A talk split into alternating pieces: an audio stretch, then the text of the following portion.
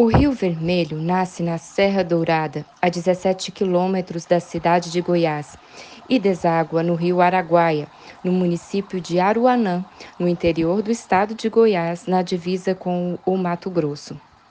Antigamente denominado Porto Leopoldina ou Santa Leopoldina, em homenagem à imperatriz brasileira, o município foi emancipado em 1958 e hoje conta com cerca de 8 mil habitantes. Quem conversa com a gente é Alvair Claudina, professora de Português e Artes, no segundo ano do ensino médio. A professora conta que a escola sofreu com o problema da evasão escolar devido à pandemia e parte de seus alunos não levaram a sério as atividades durante o ensino remoto. Resultado? Muitos voltaram com atraso no aprendizado e dificuldade de aprender novos conteúdos com a retomada ao ensino presencial. Não era de forma igualitária que o retorno das atividades acontecia. Nós também, é lógico, é, criamos recursos para trabalhar com a parte cognitiva, com o aprendizado, com o envio de atividades, mas é, foi de uma maneira muito precária.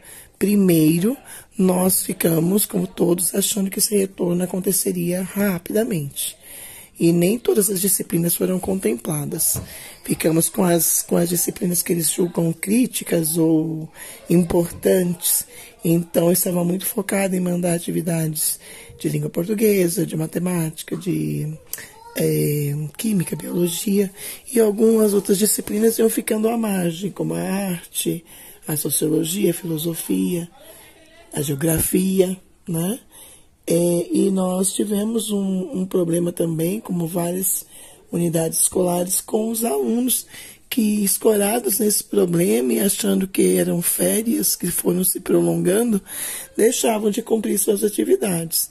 Foram se passando os meses, esses meses se tornaram um fim, um término do ano letivo, e a maioria foi aprovada e muitos deles sem fazer nada, né? E isso acabava por incomodar aquelas pessoas que tentaram manter o ritmo. Nós temos apenas duas escolas estaduais, é, na verdade, no início da pandemia tínhamos apenas uma, que atendia o Fundamental 2 e o Médio, e se não temos na nossa na nossa região aqui em Aruanã não temos mais escolas rurais. As crianças, os jovens e os adultos, se necessário, são trazidos pelo transporte escolar para nós termos aulas aqui na zona urbana. E aqui na, nessa, nesse retorno para o presencial, é, nós estamos enfrentando ainda parte desses conflitos que eu já disse, é, de que os alunos é, vivenciaram o nosso, a nossa desconhecimento, né, pela, sobre os, os problemas de, da pandemia e querendo é, passar sem, sem estudar, né, e agora eles também têm realmente também uma defasagem real e nós tentamos suprir isso é, colocando parênteses no conteúdo. Na verdade, é só para citar um, um, caso. Segundo ano do ensino médio, nós vamos é, uma escola literária que é o romantismo. Mas os meninos às vezes pularam o nono e o primeiro ano, eles nem entraram no conceito de literatura.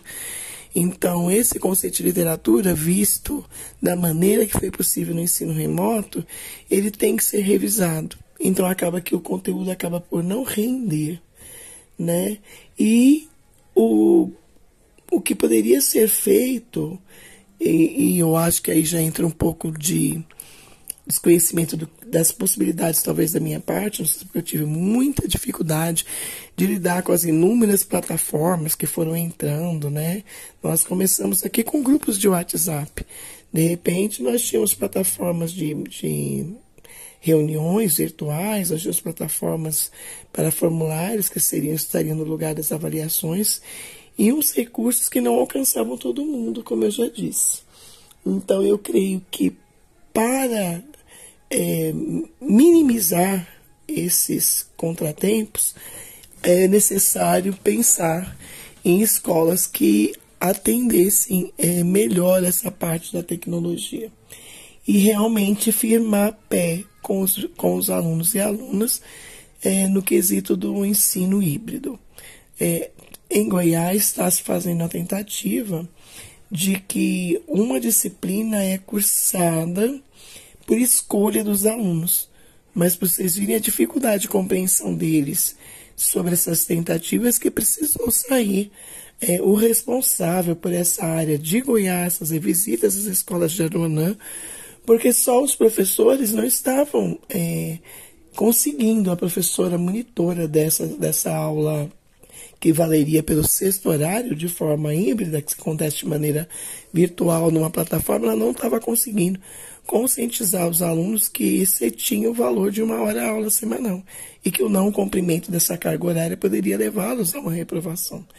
Então, é, essas aulas têm cada vez mais serem introduzidas, pelo menos essa tentativa eu acho válida, porque nesse sentido vão se criando novas plataformas e há de se pensar urgentemente de, do que fazer aos poucos pelas escolas para que as escolas tenham condição de, de veicular esse conteúdo no ensino remoto, porque foi tudo feito de maneira muito improvisacional e não é culpa de ninguém. Né? Nós tínhamos, a começar de mim, professores que mal sabiam criar um grupo de WhatsApp porque não tinha necessidade, né? Que necessidade que eu tinha de criar um grupo de WhatsApp? Era uma ferramenta que eu estava conhecendo recentemente.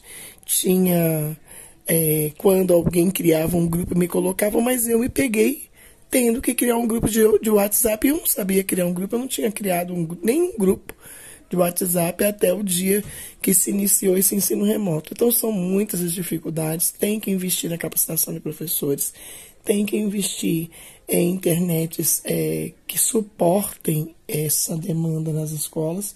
São N fatores que, que podem colaborar para que nós não sejamos de novo pegos de surpresa é, por situações como essa que nós vivemos na pandemia da Covid-19, é, que, nos, que atrasaram demais toda a rotina da sala de aula.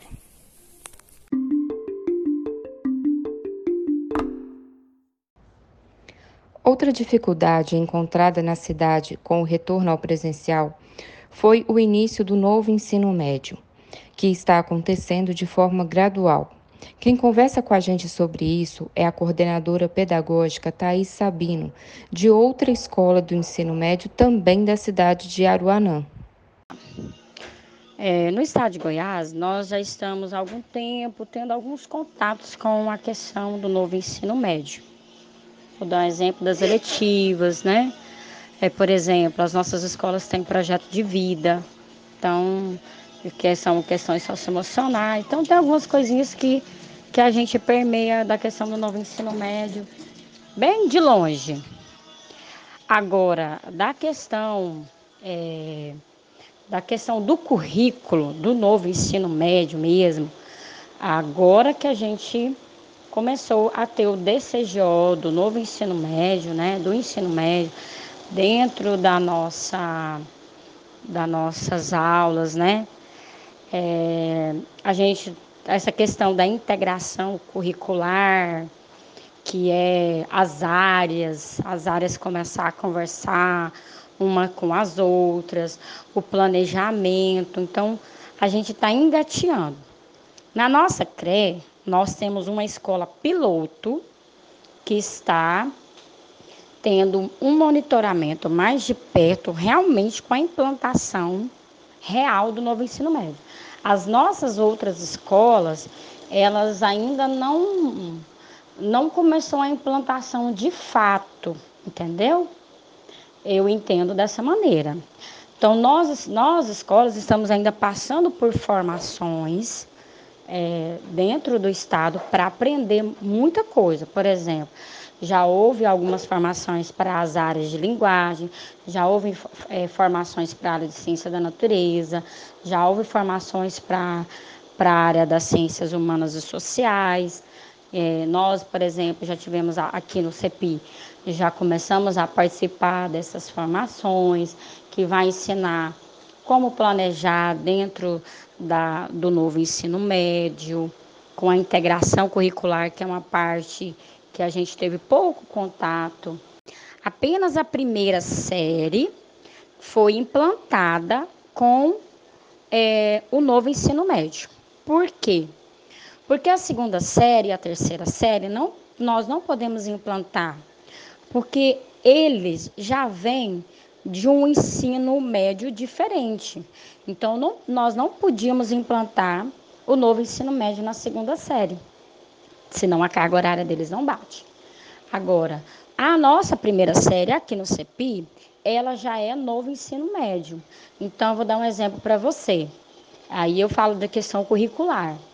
Nós temos português, quatro aulas de português e tem a integração curricular de língua portuguesa, entendeu? Temos é, a carga horária já mudou, já mexeu. A gente tinha seis aulas aqui no CEPI, agora são quatro de português e duas é de integração curricular. Nós tínhamos, por exemplo, seis aulas de matemática na, na, no, no, ensino médio aqui. Agora são quatro aulas de matemática e uma prática experimental de matemática. Entendeu? Aí vem a integração curricular. Essa é a proposta do novo ensino médio. Entendeu? Então, aqui na nossa escola está sendo implantado. O que vamos percebendo é que os professores de Aruanã, aos poucos, vão retomando ao presencial, contornando as dificuldades com treinamentos e dentro do que é possível na realidade do município. E não poderia ser diferente. Em um país com realidades tão diversas, a educação presencial vai retomando dentro das possibilidades oferecidas em cada região. E assim seguimos nesse projeto, em busca de mostrar as diferentes realidades desse nosso Brasil.